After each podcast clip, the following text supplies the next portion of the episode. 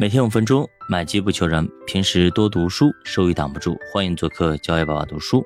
那昨天我们聊到了这个英特尔的大转型，可以说是背水一战。他们从一家存储器的公司转来做这个微处理器，开发出了三八六芯片，并且一炮走红。当时个人电脑甚至都以这个处理器命名了。要知道啊，这是一九八五年的事，但是咱们这边开始卖。这个三八六电脑的时候，已经到了一九九三年，所以说你看看啊，咱们给人家落后了多少年。另外呢，格鲁夫他还做了一个让人非常吃惊的举动，他开始对 IBM 说不，宣布收回 X 八六的架构所有的许可授权，以及只能由英特尔独家提供。要知道啊，你跟 IBM 翻脸，当年 IBM 是谁啊？那就是大神一样的存在啊。那你的后果将非常严重，很可能从此就失去这个大客户。之所以格鲁夫这么豪横，就是因为当时他看到了搅局者的存在，比如说 IBM 之外，像康柏、惠普这些公司已经开始了 PC 之路。所以说，IBM 拒绝英特尔之后，反而给了康柏机会。那康柏开始跟英特尔紧密合作。成为了金融市场的领跑者啊，这让 IBM 反而非常尴尬啊，反过来又被迫跟进。那英特尔的豪赌成功，从此进入到了英特尔控制 CPU 的时代。像1987年敢于破局的格鲁夫成为了英特尔的 CEO。1989年486处理器直接问世，上面还有一百二十万个晶体管，是386的四倍多啊。那么四八六电脑可谓是巨大的成功，英特尔呢也是一炮走红，一举成为全球最大的半导体企业，也成为了行业的标杆。那么一九九三年的时候呢，英特尔推出了奔腾处理器，这个大家都可能都熟悉啊，其实就是五八六啊，晶体管从一百二十万个进一步提升到了三百二十万个，而且呢能耗还大幅降低。那奔腾处理器要比四八六快五倍以上啊，五倍以上。所以说你看看，当时如果说你要是没有装这个东西，你你电脑也就玩玩三，就是三国啦，什么仙剑奇侠传、金庸等等这样的游戏，对吧？那稍微复杂一点的游戏，可能它都跑不起来，你电脑跑不起来。比方说红警等等，对吧？所以说那个时候你看到别人玩，你只能羡慕嫉妒恨了。对，那会儿基本上就是兼容机的时代，所以电脑品牌其实已经不再重要，反而是英特尔的处理器成了行业的代名词。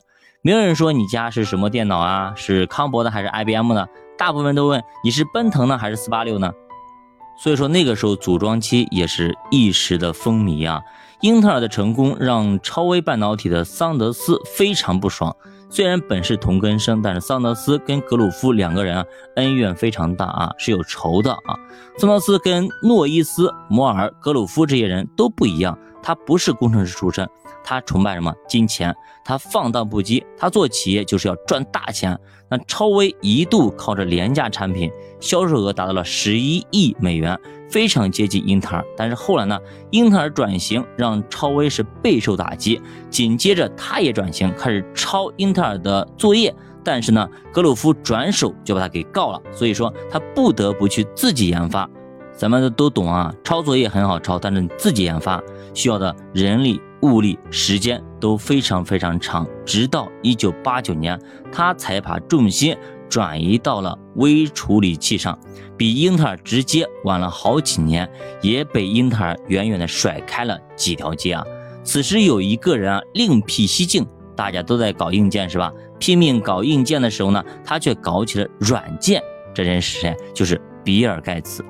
那大家都在硬件拼杀，那我就错位竞争，换个赛道啊！大家都在搞硬件的时候，他当时就。编写了什么 BASIC 语言，后来专门还成立了微软，给 IBM 开发了 DOS 系统啊，非常牛逼啊！IBM 当时也是鬼迷心窍，没买下来，非得按装机量付钱，这一下让微软直接做大了啊！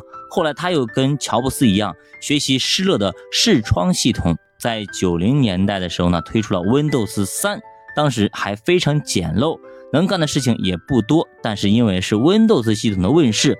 推着英特尔的持续开发硬件，获得了更强的处理能力。所以，计算机行业的发展总是软件和硬件相互交替、相互促进。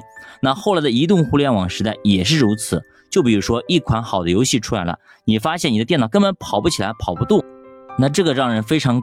过尴尬啊，非常抓狂，对吧？这个时候你要拼命的想升级，对吧？而硬件处理能力强了，软件公司就会去开发更酷的功能，所以似乎永远就没有尽头。那些年，无论你花费多少钱，都总有运行不了的游戏。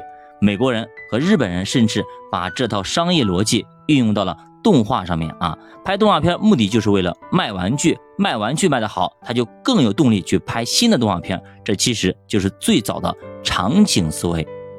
所以你看看，不管是日本动画片，还是漫威美国的这些动画片，对吧？它有很多的这种 IP，它为就是为了卖 IP。你 IP 贵了，我再开发新的玩具，对吧？新的电动画片等等等等。所以很多时候，你的合作伙伴也好，你的竞争对手也好，是你进步和前进的动力。你们两个可以共同进步。就比方说司马懿和诸葛亮一样的相爱相杀，也成就了两位伟大的军事家。好，九八读书陪你一起慢慢变富，咱们下期再见。